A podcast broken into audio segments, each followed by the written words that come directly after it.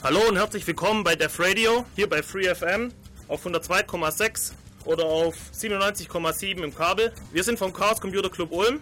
Infos auf unserer Homepage www.ulmccc slash dev slash radio. Also hallo jetzt bei Def Radio. Hier im Studio sind heute Alex und Jostik und Max im Chat dann in ein paar Minuten und ich, ich bin die Vier. Unser Thema heute ist, wie funktioniert das Internet? Und dazu möchten wir jetzt in mehreren Stufen erstmal das HTTP-Protokoll ein bisschen erklären, was genau passiert da. Danach IP und DNS. Was ist es? Wozu brauche ich es? Wie funktioniert es? Danach noch kurz auf TCP und UDP eingehen. Und am Ende als kleines Anwendungsbeispiel und als Beispiel, wie die ganzen Sachen ineinander funktionieren, E-Mails. Die gespielte Musikrichtung, falls ihr es schon erkannt habt, wie auf dem Homepage angekündigt, ist diesmal Metal. Und ich wünsche euch jetzt noch allen viel Spaß beim Zuhören. So, hallo, bevor wir jetzt mit dem Technischen beginnen, möchte ich noch ein paar News zusammenfassen. Äh, Sachen, die in den letzten zwei Wochen passiert sind. Und da möchte ich dann anfangen mit diesem Mai-Doom-Wurm. Einfach aus dem Grund, weil es ist toll. Vor zwei Wochen haben wir angesprochen Würmer, Viren, Trojaner. Und einen Tag später, nämlich am 26. Januar, werden die ersten Befunde von Maidum gemeldet. Dieser äh, Wurm hat eine ziemlich rasante Ausbreitungsgeschwindigkeit gehabt über hauptsächlich technisch klingende E-Mails. Äh, er hat sich auch über Kazaa verbreitet. Die Schadroutine, das Hauptsächliche war dieser Denial of Service Angriff auf sco.com und die ist jetzt am 1. Februar gestartet. SCO.com hat im Vorfeld relativ wenig dagegen getan, um sich abzusichern. Inzwischen sind aber die DNS-Einträge herausgenommen worden, sodass die Seite nicht mehr erreichbar ist oder nur noch über eigene IPs, die nicht mehr aufgelöst werden. Ähm, eine weitere Schadroutine, die man als Anwender so direkt nicht merkt, ist, dass dieser MyDoom-Wurm äh, eine Hintertür auf dem Rechner installiert und die TCP-Ports 3127 bis 3198 öffnet, sodass äh, die äh, Programmierer von dem Wurm immer noch auf den Rechner zugreifen können und ihn auch in Zukunft noch für andere Sachen benutzen können.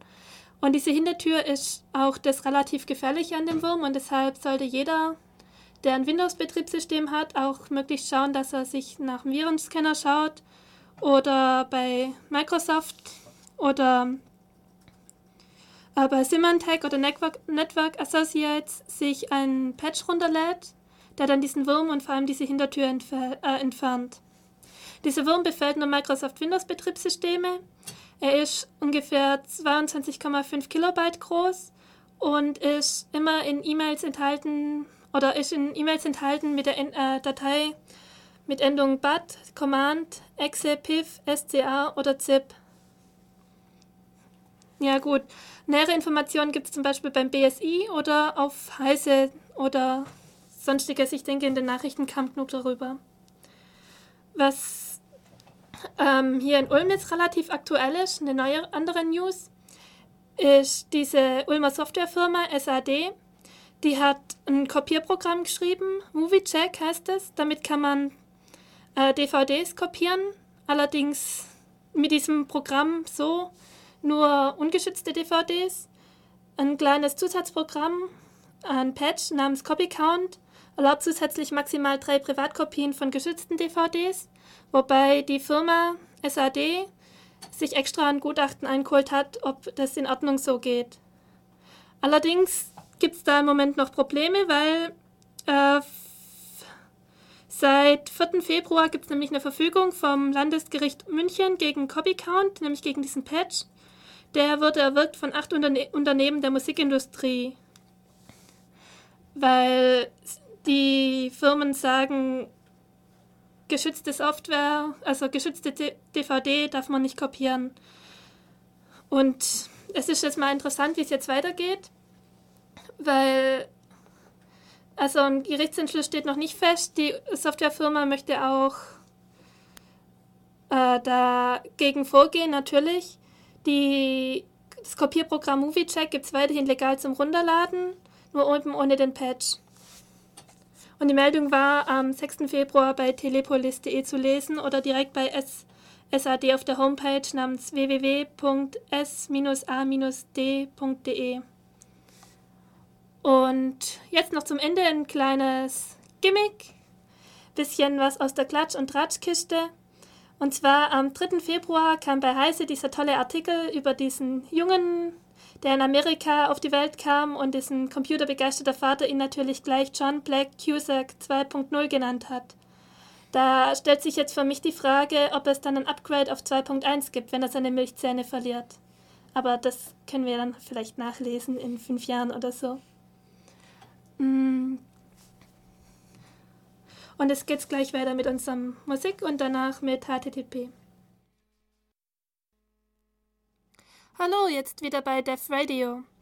Wir fangen jetzt an mit unserem HTTP und dazu habe ich nämlich schon die erste Frage an Joystick hier im Studio und nämlich, was passiert eigentlich, wenn ich in meinem Browser oben in die Zeile eingebe http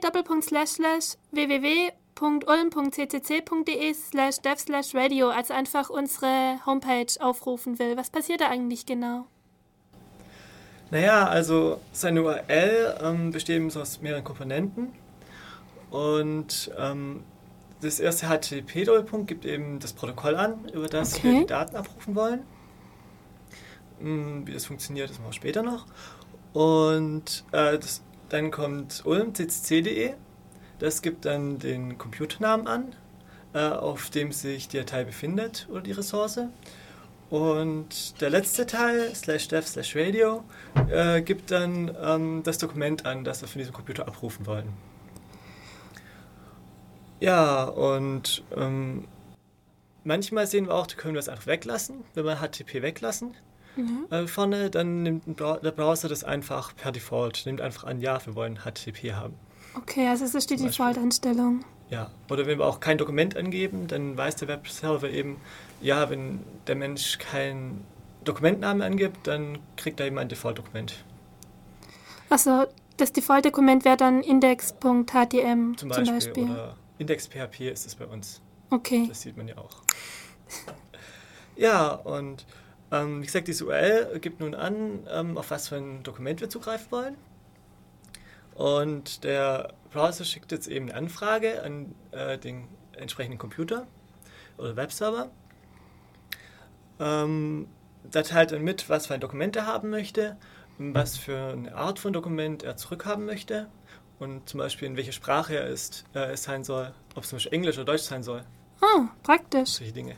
Ja, meistens gibt es die Dokumente nur in einer Sprache und die bekommt man dann eben auch. Aber er kann es mitteilen und tut es meistens auch. Ja, und er teilt zum Beispiel auch mit, ähm, um was für ein Browser es sich denn handelt. Also ob es Netscape ist oder Internet Explorer oder Conqueror und so. Ah, und dadurch ist es jetzt möglich, für verschiedene Browser verschiedene ähm, HTML-Seiten zurückzuschicken, sodass jede Seite beim anderen Browser anders aussehen könnte? Ja, zum Beispiel, das kann man damit machen. Und man kann damit natürlich auch Statistiken erstellen, ähm, wer oder wie viele Leute welchen Browser verwenden und solche mhm. Dinge. Und du hattest vorher HTTP erwähnt als Protokoll. Wie sieht denn das aus und was genau macht das?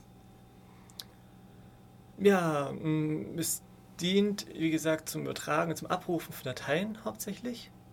Ähm, das steht für ähm, Hypertext Transfer Protocol. Und der ähm, Browser schickt jetzt eben eine Anfrage. Er schreibt die entsprechenden Daten rein und bekommt dann äh, eine Antwort vom Webserver zurück. Und da stehen eben auch gewisse äh, Informationen über das Dokument, das er zurückliefert. Zum Beispiel in was für ein Format es ist, was für ein Dateityp und so weiter. Und danach kommt dann das Dokument. Also die Webseite in Regel. Okay, das heißt, der, äh, der Server schickt meinem Browser die HTML-Seite. Wie genau ist die dann aufgebaut worden? Weil ich kann mir nicht vorstellen, dass er das so übers Netz schickt. Oder ich meine, woher weiß mein Browser, wie er die Seite darstellen soll? Ja, ähm, na gut, HTML ähm, beschreibt eigentlich nicht die Darstellung äh, oder wie die Website dargestellt werden soll, sondern den logischen Aufbau einer Webseite. Ähm, okay. Ähm, er beschreibt also in HTML-Dokument steht dann zum Beispiel, wir wollen jetzt einen Titel anzeigen oder eine Überschrift oder jetzt kommt eine Tabelle. Und wie das dargestellt werden soll, so war es zumindest mal gedacht, äh, hängt dann vom Browser ab. Und kann dann auch je nach Gerät, auf dem man es anzeigen möchte, unterschiedlich sein. Allerdings hat man das nicht konsequent durchgehalten. Es gab eben Leute, die wollten ganz tolle Webseiten machen, wollten, dass es überall gleich aussieht. Und ähm, deshalb kann man eben auch direkt in HTML so etwas wie Schriftgrößen und Farben zu was angeben. Aber es war es eigentlich nicht angedacht. Man wollte eigentlich den Inhalt und die Darstellung trennen. Und die Darstellung ist dann Teil, äh, Aufgabe des Webbrowsers. Mm, jetzt hätte ich noch eine weitere Frage. Und zwar bei meinem E-Mail-Account bei web.de kann ich zum Beispiel auch Anhänge hochladen, wenn ich Anhänge verschicken will per Mail. Das funktioniert dann auch über HTTP oder wie funktioniert das? Hm, ja, das kann man auch über HTTP machen. Wenn man ein Dokument abfragen möchte, macht man eben äh, so ein GET-Request. Ähm, man fragt einfach den Server, ich möchte dieses Dokument haben und er schickt es zurück. Man kann jetzt aber auch Post-Requests machen. Ähm, okay. Da schickt man auch den entsprechenden Header mhm. äh, sagt aber, dass man gleichzeitig noch Daten übertragen möchte und wie viel Daten. Und dann liest ah. der Server eben noch weitere Daten ein, je nachdem, welche Länge man eingegeben hat. Das heißt, ich kann und dem Server sozusagen in dem Header sagen, ja, und ich habe dann noch eine Datei, die ist ein Kilobyte groß und die sollst du bitte auch mitlesen. Ja, genau. Und dann gibt es eine Art Programm auf dem Server, der eben diese Datei in irgendeiner Form weiterverarbeiten kann. Ja, Zum. Beispiel verschicken als Mail oder als Bildanzeige auf der Webseite oder so. Das funktioniert dann ja hoffentlich. Ja. Um, wenn wir von meinem Browser reden noch, da gibt es auch eine Einstellung bezüglich Cookies. Das sind diese kleinen Pop-up-Fenster, die ich ständig aufkriege. Cookie akzeptieren, ja, nein. Warum? Wozu brauche ich Cookies? Ich meine, was für einen Sinn machen die? Ähm, naja, das HTTP ist im Grunde genommen zustandslos, sagt man. Das heißt, ähm, der Server bekommt eine Anfrage und liefert eine Antwort zurück. Ja gut, aber und das danach, reicht doch meistens, ja, oder? Ja, und danach vergisst er es wieder. Und wenn man einfach nur Webseiten anschauen möchte, dann ist das gar kein Problem, dann ist es toll. Aber jetzt gibt es ja zum Beispiel Webshops oder ähm, auch irgendwelche Seiten, an man sich einloggen muss, zum Beispiel ähm, Webmail und solche Dinge. Und okay. dann muss der Webserver wissen, ja, wer stellt da eigentlich die Anfrage oder äh, was befindet sich in dem Warenkorb von demjenigen, der die Anfrage gestellt hat. Und das funktioniert nur ganz schlecht über HTTP, dafür war es nicht gedacht. Ähm, Weil es zustandslos ist und sich deshalb sozusagen das vorherige nicht mehr gemerkt hat, ja. meinst du? Und deswegen kann ähm, der Webserver in der Antwort, die er schickt, ähm, dem Webbrowser sagen, als auf dem Rechner dessen, der die Anfrage startet, mhm. äh, er soll sich äh, einen Cookie merken. Das ist eben, es sind ein paar Daten, da steht drin, ähm, von welchem Server es kommt und ein paar Attribute, wie zum Beispiel eine Session-ID oder ein Username und Passwort von der Seite. Ah, also und, eigentlich ganz praktisch. Ja, und in Zukunft schickt dann ähm, der Webbrowser bei jeder nächsten Anfrage äh, diese Daten immer wieder an den Webserver. Jedes Mal. Und der Webserver weiß dann, ja, das ist derjenige, das ist XY und der hat schon eine Festplatte bei uns gekauft. Oder möchte es kaufen. Ja, es erlaubt also eine gewisse Sitzungen oder mehrere Anfragen logisch zu verknüpfen. Die Cookies. Okay. Ähm, kannst du mir noch ein bisschen was zu der Geschichte vom Internet sagen? Ich meine, wie, ist, wie ist es entstanden und wie ist es eigentlich zu dem gekommen, dass es heute ist? Naja, die Grundgeschichte vom Internet ist noch etwas komplizierter. Das entstand eigentlich als ähm, Forschungsprojekt von DARPA. Äh, das war ein, äh, im Grunde genommen ähm, militärisches Projekt äh, für das US-Militär. Okay. Das allerdings auch schnell von den äh, Unis genutzt wurde und dann recht schnell Verbreitung fand. Ähm, ja gut, aber als reines Forschungsnetz damals es noch. Es war damals hauptsächlich Forschungsnetz, ja. Ähm, das war Ende der 60er, Anfang 70er hauptsächlich hat sich dann verbreitet. Mhm. Ähm, das World Wide Web, das wir heute hauptsächlich kennen und mit dem Internet assoziieren, das wurde erst 89 erfunden von ähm, Tim Berners-Lee. Ähm, der wollte es eigentlich auch wissenschaftlich nutzen. Der dachte, wir brauchen eine Möglichkeit äh, für die Wissenschaftler, ähm, möglichst geschickt aktuelle Forschungsdaten und so weiter auszutauschen. Ah. Und hat sich da eben, er war damals in CERN tätig und ähm, hat gedacht, ja, die aktuellen Systeme sind nicht so optimal. Wir wollen ein Hypertext-System haben, äh, mit dem wir es schnell machen können oder gut machen können. Und ähm, hat es eine Arbeitgeber vorgeschlagen und die ganze Architektur mit ähm, HTML, HTTP und so weiter damals erfunden. Ja gut, ich meine, das ist jetzt schon leichter nutzbar wie früher, denke ich mal. Auch durch diese HTML-Seiten und diese Links, wo man einfach draufklicken kann. Aber das ist jetzt vermutlich genug. Jetzt wollen wir wieder ein bisschen Musik hören. Dankeschön. So, hallo, jetzt wieder zurück bei Def Radio. Mm, Jostik hat mir jetzt vorher erklärt, wie das mit dem HTTP funktioniert.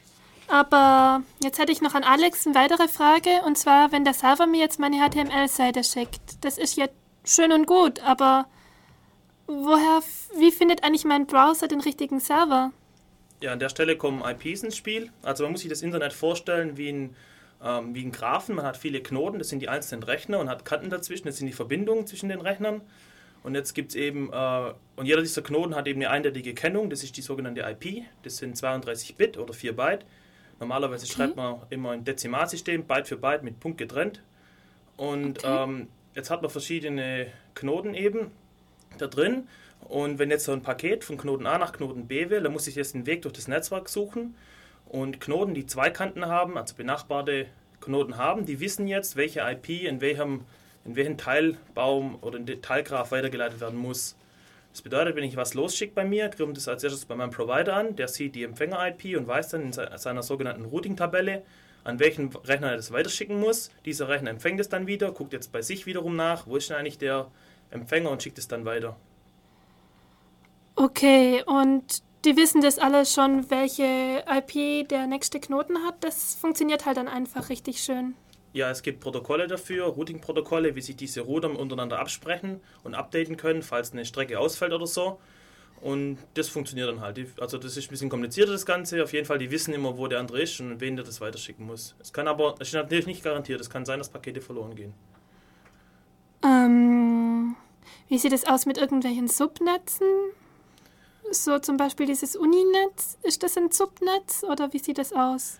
Ähm, also es ist so, man teilt die IPs in, also die komplette Range von 32 Bit teilt man mhm. ein in, in Teilbereiche und dann erkennt man zum Beispiel an den ersten paar Bits, erkennt man jetzt, welches sogenannte Subnetz das ist. Subnetz bedeutet einfach, die vorderen Bits sind alle gleich in diesem Subnetz und die hinteren variieren und geben dann den individuellen Rechner in diesem Netz an. Und so weiß man zum Beispiel bei der Telekom, die 80.145, bin mir jetzt nicht ganz sicher, ähm, das ist das Subnetz von der Telekom und wenn jetzt eben eine IP dorthin muss, dann weiß so ein Router, aha, das ist eine Telekom-IP und dann schickt das an den Telekom-Rechner weiter und der kann es dann an den entsprechenden ah. Benutzer weiterschicken. Das heißt, der schickt es dann an den Telekom-Router und der weiß dann, welche Rechner in dem Subnetz welche IP haben und wo es hin muss. Richtig. Und bei so Providern kommt dazu, die haben sogenannte IP-Ranges äh, oder so ein Pool von IPs, weil mhm. es gibt nur 32 Bit, das sind circa 4 Milliarden Stück, das ist zu wenig für die ganze Welt. Deswegen bekommen die, ja, es ist so, deswegen bekommen die eben in, ähm, in eine Range zugeteilt und können jetzt dynamische IPs verteilen. Das bedeutet, ich wähle mich jetzt ein bei der Telekom zum Beispiel und dann gibt die mir eine IP dynamisch.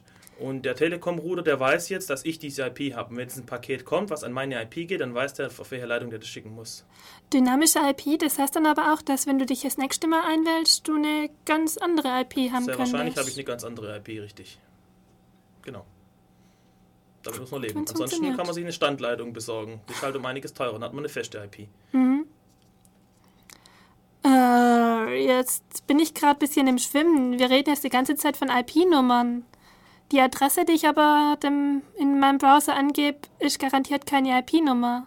Zumindest meistens nicht. Das ist ein Namen. Richtig. Wie ähm, funktioniert das? Ja, da kommt DNS ins Spiel. DNS heißt uh, Domain Name Service. Das funktioniert so, man vergibt den Rechner Namen. Weil Menschen können sich Nummern nicht so gut merken, sondern merken sich lieber Namen.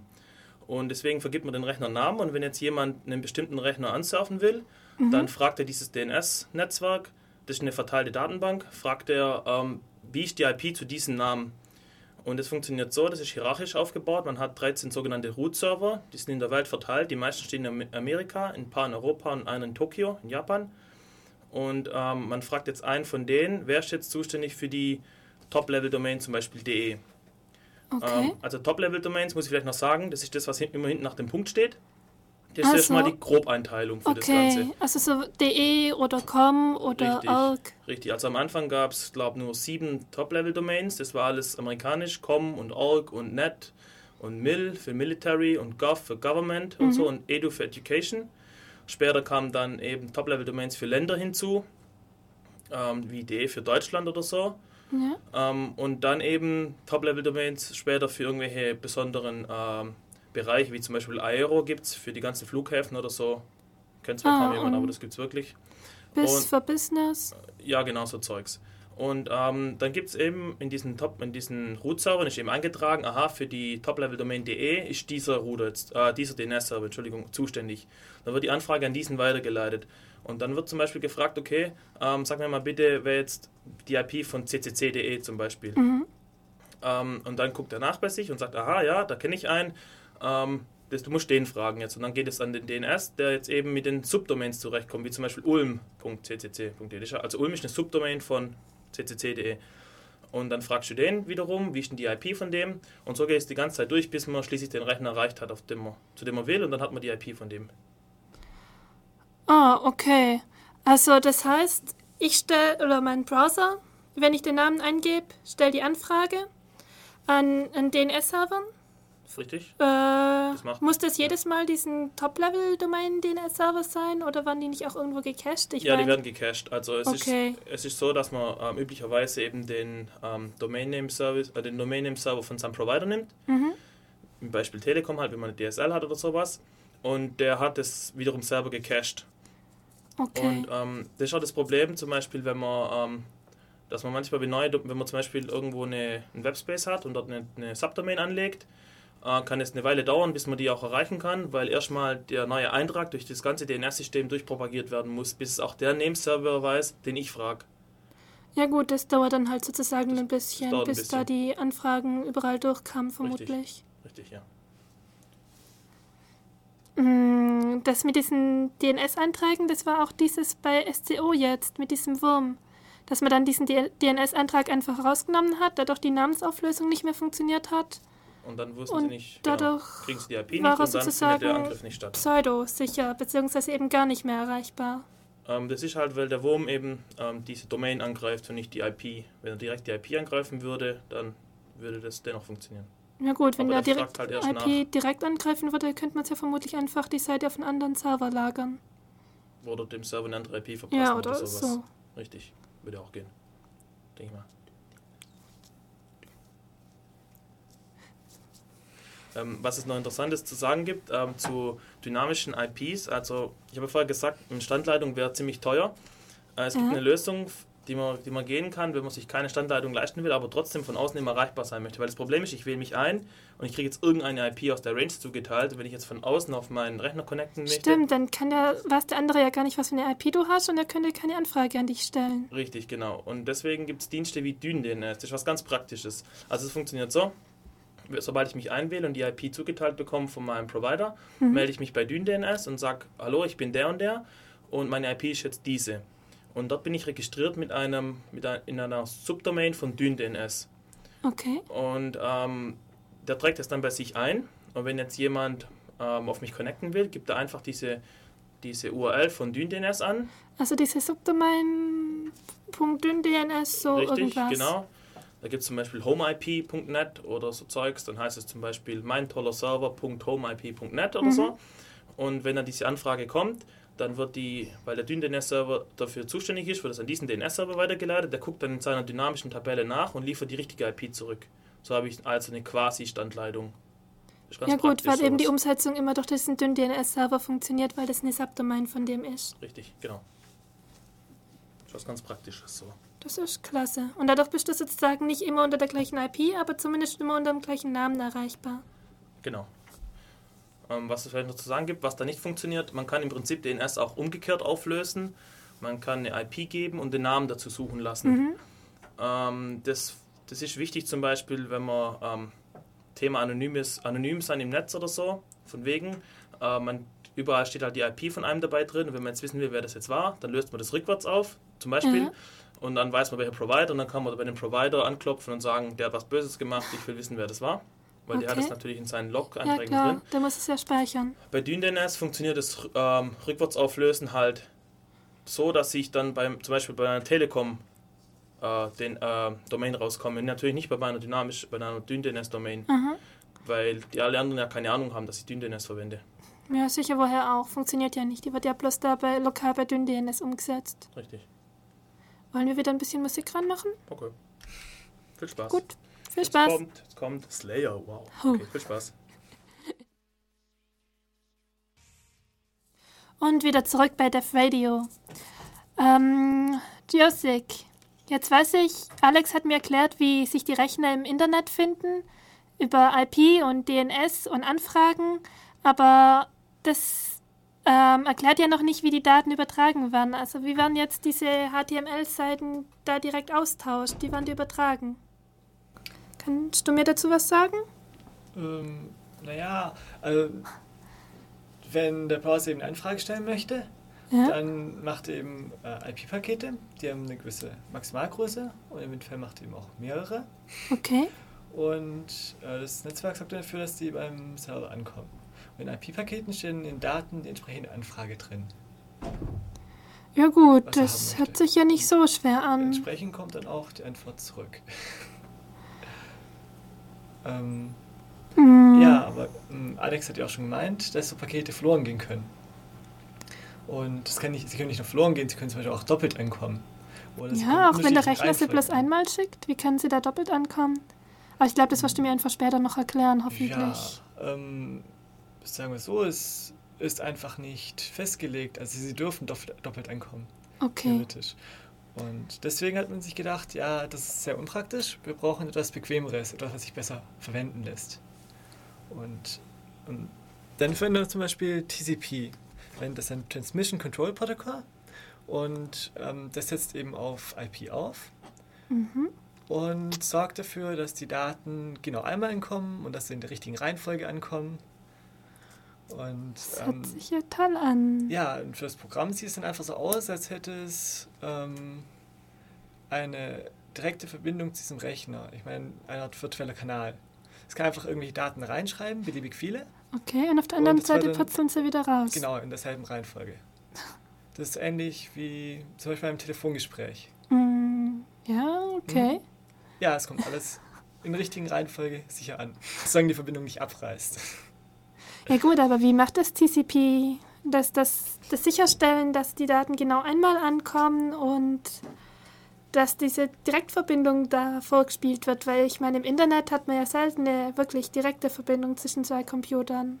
Da kann der eine ja hier stehen in Ulm und der andere in Amerika und über TCP sieht es ja trotzdem aus, wie wenn sie direkt nebeneinander stehen würden. Ja, also bevor man eben TCP-Daten überträgt, muss man eine Verbindung aufbauen. Man sagt, das ist verbindungsorientiert. Ähm, dazu äh, tauschen die Rechner eben erst gewisse Nachrichten aus ähm, und vereinbaren dort auch gewisse Sequenznummern, mit der sie anfangen, eine Startsequenznummer. Ah, die Pakete sind also durchnummeriert die einfach. Pakete sind alle durchnummeriert. Daher weiß der andere auch, ob die Pakete in der richtigen Reihenfolge angekommen sind oder nicht. Praktisch. Und wenn sie ein Paket haben, das davor noch fehlt, dann wartet er so lange, bis das davor auch da ist.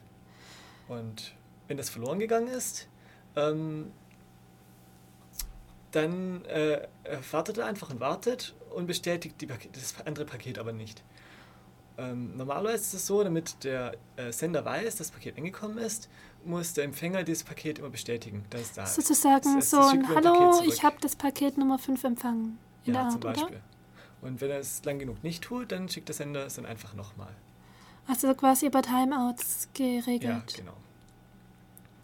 Und Und dadurch kann es auch passieren, dass ein Paket doppelt ankommt, denke ich. nee, dann natürlich nicht mehr. Also ich meine, Ja, theoretisch, dass ein Paket zweimal geschickt ja. wird. Mhm, Aber das ja, zweite genau. Mal wird es ja dann hoffentlich rausgefiltert Mhm. oder ignoriert.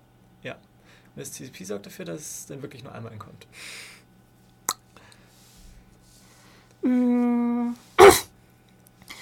Jetzt, wenn ich mir das in meinem Gro Groben überlege, müssen aber ganz schön viele Nachrichten austauscht werden. Ich meine, der Sender schickt mir ein Paket und ich schicke dem Sender daraufhin eine Bestätigung, dass ich das Paket gekriegt habe.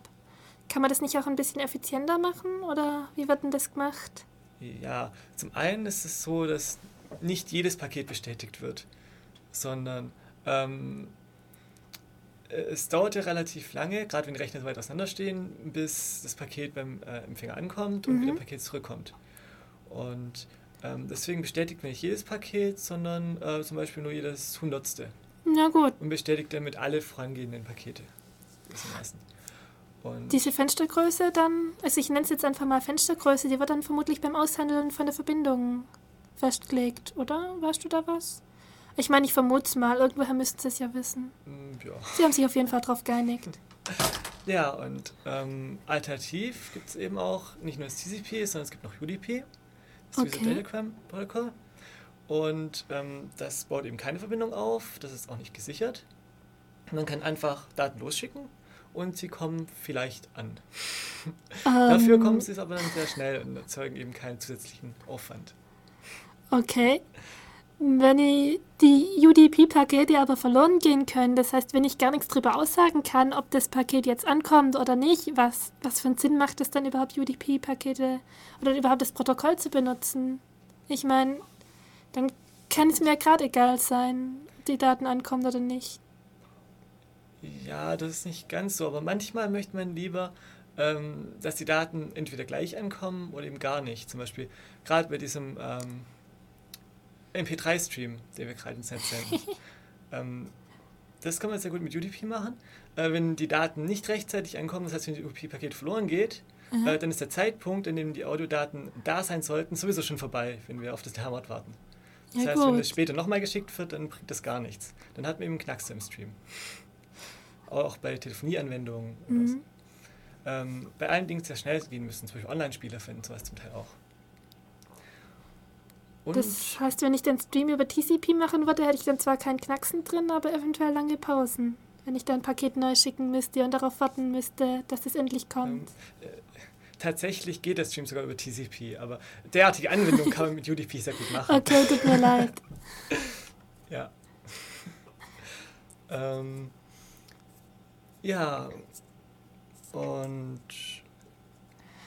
Mm, wenn wir da bei den Anwendungen waren, wie sieht es jetzt eigentlich mit den Ports aus? Äh, TCP und UDP haben ja Ports. Und das haben wir letzte Sendung gehört von Markus und von Markus und Mev, dass über diese Ports relativ häufig Viren irgendwie kommunizieren oder überhaupt erst durch, mit Hilfe von diesen Ports in den Rechner eindringen. Was machen die Ports und wozu sind die da?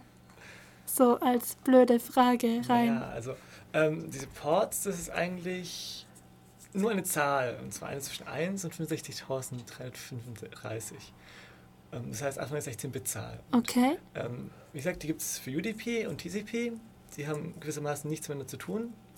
Es gibt eben einen UDP-Port 80 und einen, ähm, einen TCP-Port 80. Aber die sind dann vollkommen unabhängig voneinander. Mm, ja, genau. Okay. Und äh, die dienen einfach dazu, ähm, verschiedene Dienste auf einem Computer unterscheiden zu können. Es kann ja sein, dass ein Computer mehrere Dienste anbieten möchte, zum Beispiel eben HTTP als Webserver, Aha. gleichzeitig aber noch ähm, FTP, um Dateien übertragen zu können oder eben einen Audio-Stream. Ja gut, und das und lässt sich dann mit Hilfe von diesen Ports lösen? Ja, und gewissen Diensten, wie zum Beispiel im Webserver, gibt man jetzt eben eine Standardportnummer bei äh, HTTPS 87 und ein Client, der Webbrowser, weiß jetzt, äh, ich frage HTTP, äh, HTML-Seite normalerweise über Port 80 ab. Mhm. Und ähm, dann trägt er das eben ins TCP-Paket ein, ein, oder äh, in die Verbindung. Ja. Und ähm, auf der anderen Seite leitet dann das Betriebssystem ähm, das, die Daten eben an Webserver und nicht ähm, an HTTP. Okay, dann so. weiß sozusagen der andere Rechner an diesem Port hängt mein Webserver und lade dann die Daten, die an dem Port reinkommen, direkt zum Webserver und nicht erst zum FTP-Server oder sonst wohin, sondern ja, direkt genau. zu der jeweiligen Anwendung. Mhm. Ähm, wenn ich aber an einem bestimmten Port nur ein Programm dran haben kann und nur eine Verbindung pro Port habe, wie funktioniert das dann eigentlich bei diesen Webservern? Weil ich kann mir nicht vorstellen, dass immer nur eine Person gleichzeitig sich auf diesen Port 80 konnektieren kann, weil sonst wären die ganzen Webseiten ja nur relativ schlecht erreichbar, wenn da nur eine Person hin könnte. Ja, das ist richtig. Ähm, deswegen ähm, wird eine TCP-Einbindung nicht nur über den Port identifiziert, mhm. sondern auch ähm, über die IP-Adresse. Ähm, also und zum einen des Absenders und zum anderen des Empfängers. Eine TCP-Verbindung wird identifiziert durch ähm, vier ähm, Eigenschaften. Die IP-Adresse ja. des Absenders, den okay. Port des Absenders. Äh, das ist also der Port, ja in den die Daten zurückgeschickt werden sollen. Mhm. Im Webserver möchte ich auch was zurückschicken. ja gut. Die IP-Adresse ich will ja was des, empfangen. Ja, des Empfängers und den Port des Empfängers. Und ähm, wenn jetzt verschiedene Clients unterschiedliche IP-Adressen haben, kann man die TCP-Verbindungen auseinanderhalten. Ja gut, das ist praktisch. Ja. Würde das jetzt eigentlich auch funktionieren, wenn ich mit zwei Browsern gleichzeitig die gleiche äh, Seite anschaue? Das funktioniert ja auch. Ich meine, funktioniert, aber wieso funktioniert das? Ja, das kann man natürlich auch machen. Ähm, ich meine, die zwei Browser sind ja unterschiedliche Anwendungen. Ich meine, ich kann es ja auch beispielsweise gleichzeitig im Internet Explorer und im Mozilla anschauen. Mhm. Ja, es sind wie gesagt zwei Anwendungen und äh, die bauen jeweils eine eigene TCP-Verbindung auf. Ja.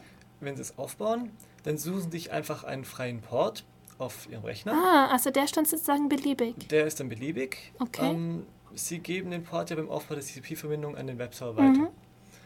Und da haben sie eben zwei unterschiedliche Ports und der Webserver kann dann die Verbindung auseinanderhalten wieder damit. Und schickt die Anfragen eben an den richtigen wieder zurück. Das heißt, diese Ports sind eigentlich schon sinnvoll. Ja, sind sehr nützlich. Okay. Gut, danke schön. Dann lass uns wieder ein bisschen Musik machen.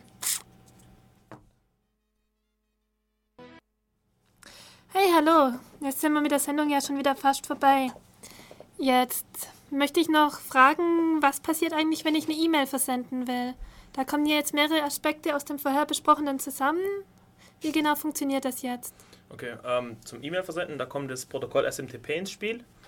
Ähm, das funktioniert so, ähm, ich connecte auf, ich mache eine TCP-Verbindung auf mhm. zu dem SMTP-Server und dann sage ich erstmal Hallo und dann sagt er und sagt, wer ich bin und dann sagt er zurück, ja Hallo, ich bin der und der.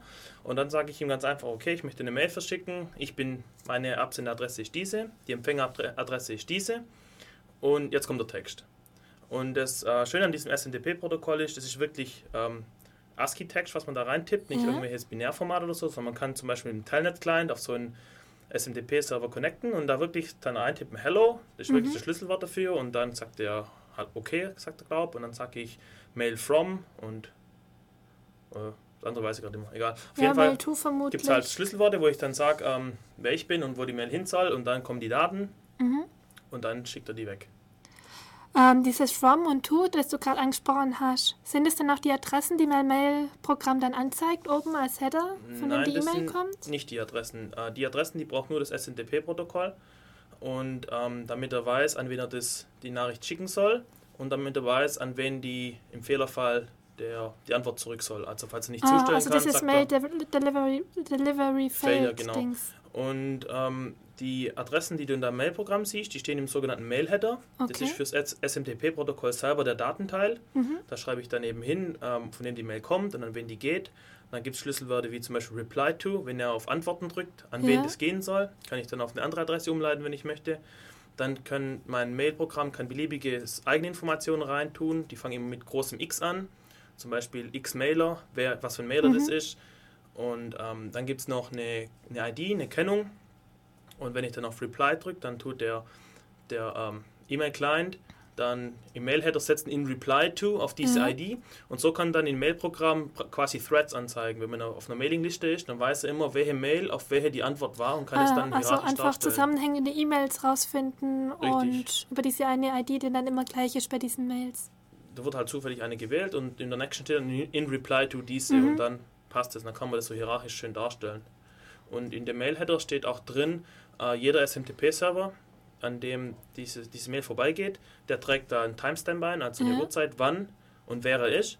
Mhm. Und in diesem Mail-Header steht auch die IP vom Absender drin, also so viel zu anonyme E-Mails versenden, das kann man vergessen. Man kann ja, allerdings, wenn der Empfänger nicht aufpasst, man kann halt faken. Man kann in den Mail-Header im Prinzip reinschreiben, was man möchte mhm. und kann da eine E-Mail-Adresse damit faken. Und dann, wenn er nicht aufpasst, denkt er, diese E-Mail kommt von dem oder von dem und die kommt gar nicht von dem. Ja gut, die meisten E-Mail-Programme zeigen ja auch nicht von vornherein diese ganzen Header-Dateien an. Also dieses X-Mailer oder so, da muss man ja schon Richtig. echt auf dieses, Quellcode oder so drücken. dieses From, das zeigen eigentlich standardmäßig alle an, weil das interessiert ja jeden. Mhm. Aber das kann ich beliebig faken. Und das interessiert auch den SMTP-Server ähm, im Prinzip nicht. Ich meine, wenn es im Data-Header drin steht, dann dürfte es ihn vermutlich überhaupt nicht interessieren. Ähm, Im ja, Data-Teil. genau. Äh, wie funktioniert das jetzt also? Wir haben diese E-Mail wird also über, über das SMTP-Protokoll versendet, aber wie funktioniert jetzt das Versenden an sich? Ich meine, wenn ich jetzt an dich eine E-Mail schreibe, was passiert dann alles so Schritt für Schritt? Ja, du gibst halt das in dein Mailprogramm ein und an wen das gehen soll und dann drückst du auf Senden. Ja, Vorher sagst, konfigurierst du das Mailprogramm so, dass es weiß, welches dein SMTP-Server ist, dein Mail-Server. Mhm.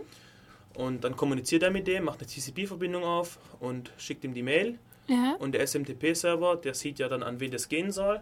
ja. Und ähm, dann kommt wieder DNS ins Spiel, sucht die IP raus von dem Empfänger.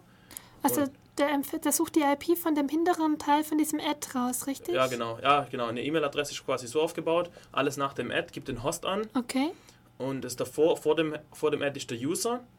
Und dann geht das Ding, geht dann quasi an den richtigen Host. Der SMTP, mein SMTP-Server sucht ihn aus und Aha. schickt ihm das. Und ähm, der guckt dann auf den hinteren Teil.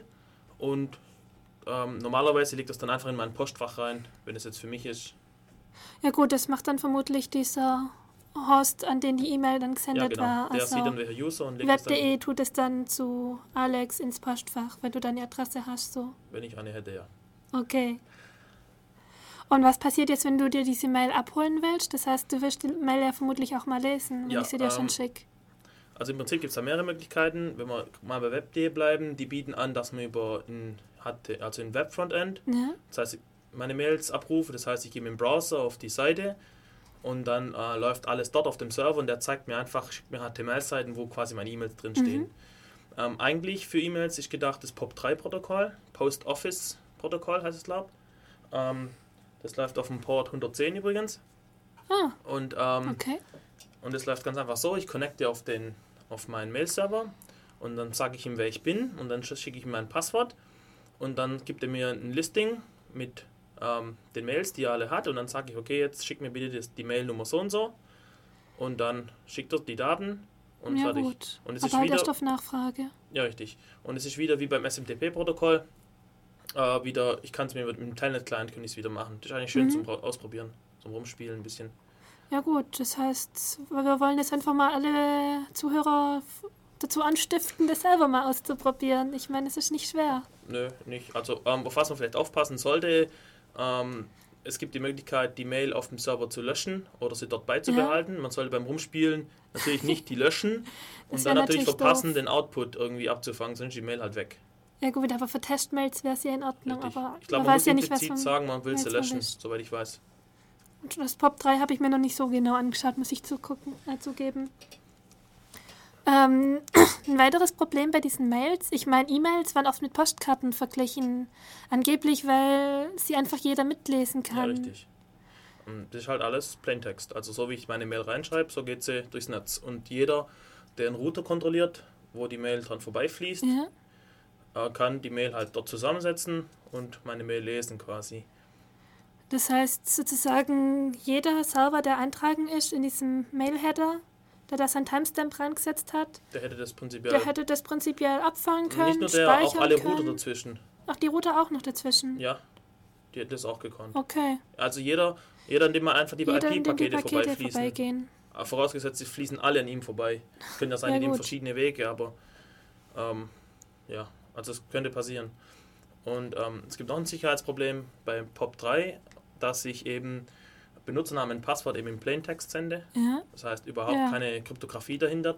Jeder, der hier im Netz rumschnüffelt, zum Beispiel im WLAN ist es ganz gefährlich, da kann ich überhaupt gar nicht sehen, wer alles selber seine WLAN-Karte im Promiscuous-Modus Mhm. hat und da mitsnifft. Ja Äh, gut, das gleiche ist auch bei Passwort. zum Beispiel dem großen Uninetz oder größeren Firmennetzen oder so. Richtig, Der wird das, vermutlich ähnlich das ist aussehen. keine gute Idee.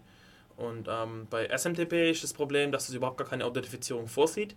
Ja, Ähm, deswegen machen viele eben äh, viele SMTP-Mailer, die schreiben vor, dass du erst POP3 machen musst und okay. schalten dann die IP für eine gewisse Zeit frei, Ah. um Mails rauszuschicken. Das ist Sozusagen, um dich POP3 zu authentifizieren. Richtig, das ist Kennwort. POP3 bevor SMTP, Okay. was viele E-Mail-Clients dann standardmäßig machen.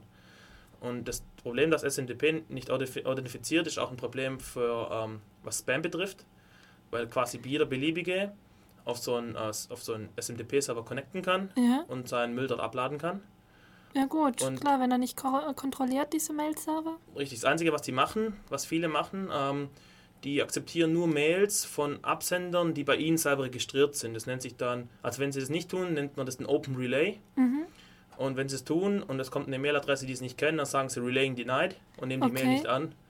Und, äh, aber das Problem ist, dass viele SMTP-Server im Ausland oder so, irgendwo, keine Ahnung, in Taiwan oder so, keine Ahnung, da steht einer rum und Hat der hat dann ein weit Open weg. Relay. Oder was noch schlimmer ist, ähm, die Absenderadresse steht ja eigentlich, die IP vom Absender steht ja eigentlich drin Ja.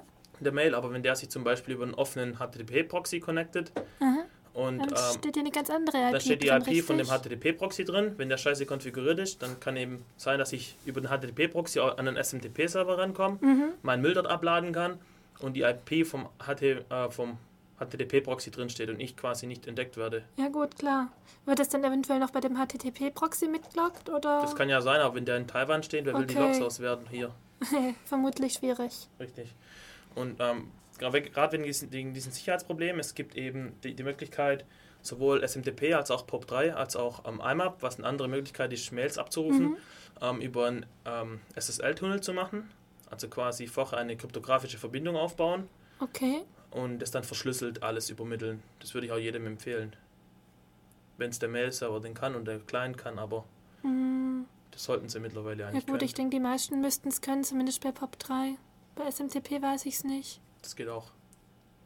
Also die Uni Ähm, unterstützt es nicht. Also SMTP, da bringt es weniger. Weil, Weil, da kommt ja auch kein Benutzername und kein Passwort, da Richtig, ist wirklich bloß. richtig. Und wenn ich nicht will, dass meine Mail Daten- jemand liest, dann soll ich die Mail selber verschlüsseln. Mit Pretty Good Privacy oder, Mhm. oder der GNU-Version. Ich meine, dieses SSH, das würde ja auch bloß die Verbindung zum jeweiligen Mail-Server schützen und zwischen den Mail-Servern wird es ja dann so und so unverschlüsselt weitergehen. Ja, genau. Also es ist kein SSH, es ist SSL, Oh, Entschuldigung. Secure Socket Layer, aber SSH setzt auch darauf auf. Okay. Im Prinzip ist der gleiche Unterbau. Soweit ich weiß.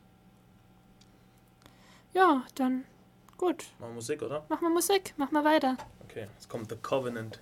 In the name of the future. Ein bisschen mehr Elektro jetzt, ein bisschen. Ich habe Mitleid mit euch. Viel Spaß. So, jetzt zum Ende möchte ich noch ein paar Sachen ankündigen. Und zwar morgen gibt es in der Uni oben von Markus Staber einen Vortrag über Scala Vector Graphics, SVG, vom Chaos-Seminar Ulm. Um, das ist im, findet statt im H20 um 20 Uhr. Und wer da Lust hat hinzukommen, klar, warum nicht? Äh, Verspricht interessant zu werden. Mehr Infos gibt es dann auch auf der Ulmer CCC-Seite unter www.ulm.ccc.de. Wie das jetzt funktioniert, haben wir ja halt äh, gelernt. Mm, weiteres Event hier in Ulm ist am 16. und am 17. Februar. Das ist Montag in der Woche. Ja, Montag in der Woche. Da findet nämlich die Linux Expo Ulm statt. Äh, und zwar im Stadthaus. Beginnen tut es am Montag, den 16. Februar um 13 Uhr. Freier Eintritt und auch wenn es mehr für Klein- und Mittelunternehmen eigentlich ausgelegt ist, ich denke, vorbeischauen lohnt sich auf jeden Fall. Was es dann noch zum Ankündigen gibt, ist die nächste Sendung. In zwei Wochen gibt es wieder Dev Radio hier bei FreeFM von 13 bis 15 Uhr. Diesmal mit Dieselbart und Uli. Und zwar werden sie den Markus Schaber interviewen zu diesem Thema Scalar Vector Graphics, über das dieser Vortrag gehalten wird morgen Abend. Und in der Sendung wollen wir dann noch weiterführende Fragen stellen und auf eventuell mm, später ko- kommende Fragen eingehen. Das heißt, wer da morgen auf den Vortrag kommt und noch irgendwelche Fragen hat, meldet einfach. Markus Schaber wird dann hier im Studio sein und hoffentlich alle im Rede und Antwort stehen. Was ich noch sagen wollte, ist dieser CCC Ulm. Der trifft sich normalerweise jeden Montagabend um 19.30 Uhr im Café Einstein oben in der Uni. Dort wird dann über Computerthemen quatscht, wie gerade Lust und Laune ist, Pizza bestellt.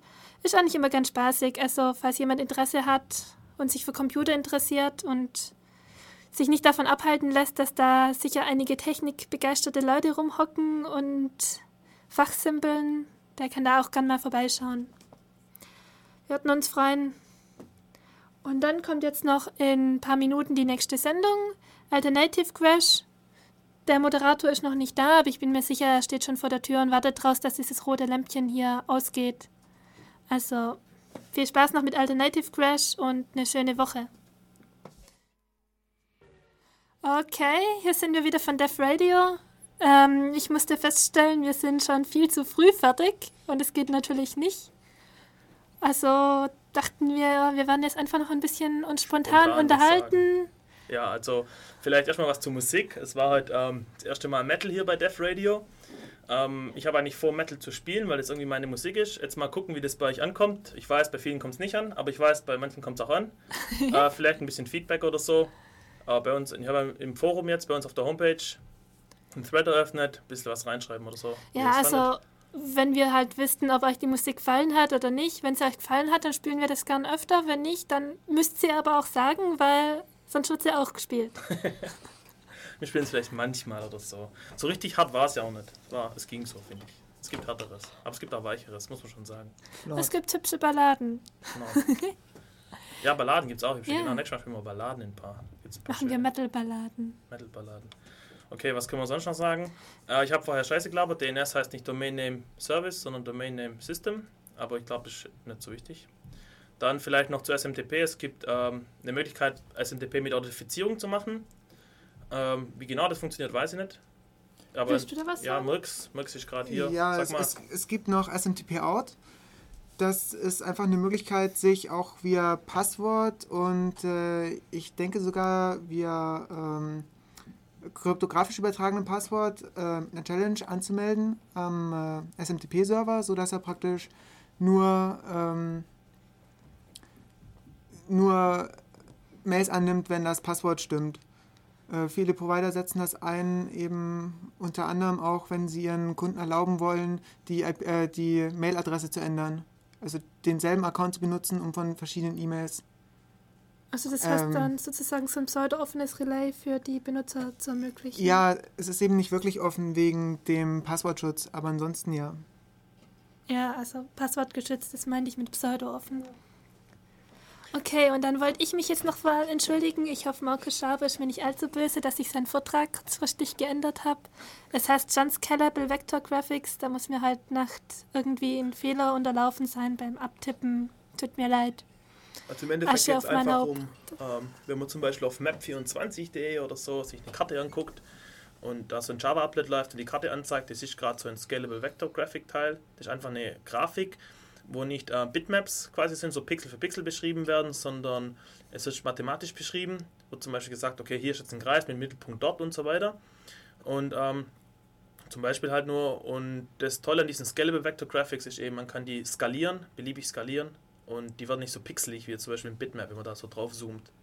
Na, das hängt halt mit diesen mathematischen Funktionen zusammen, Richtig, denke ich. genau, weil es halt praktisch ist. So wie ich das verstanden habe, war das äh, ein, eine Art freier Nachfolger von Flash? Von dem Flash-Format? Ist da jetzt gerade jemand von euch was? Ansonsten frage ich einfach äh, den Markus in der nächsten Sendung. Oder einfach munter kommen. ja. Vermutlich wird Markus diese Frage auch sowieso in seinem Vortrag beantworten oder zumindest darauf eingehen, was SVG überhaupt ist. Okay, ähm, fällt uns noch was ein? Irgendwas? Wollen wir noch spontan irgendwas sagen?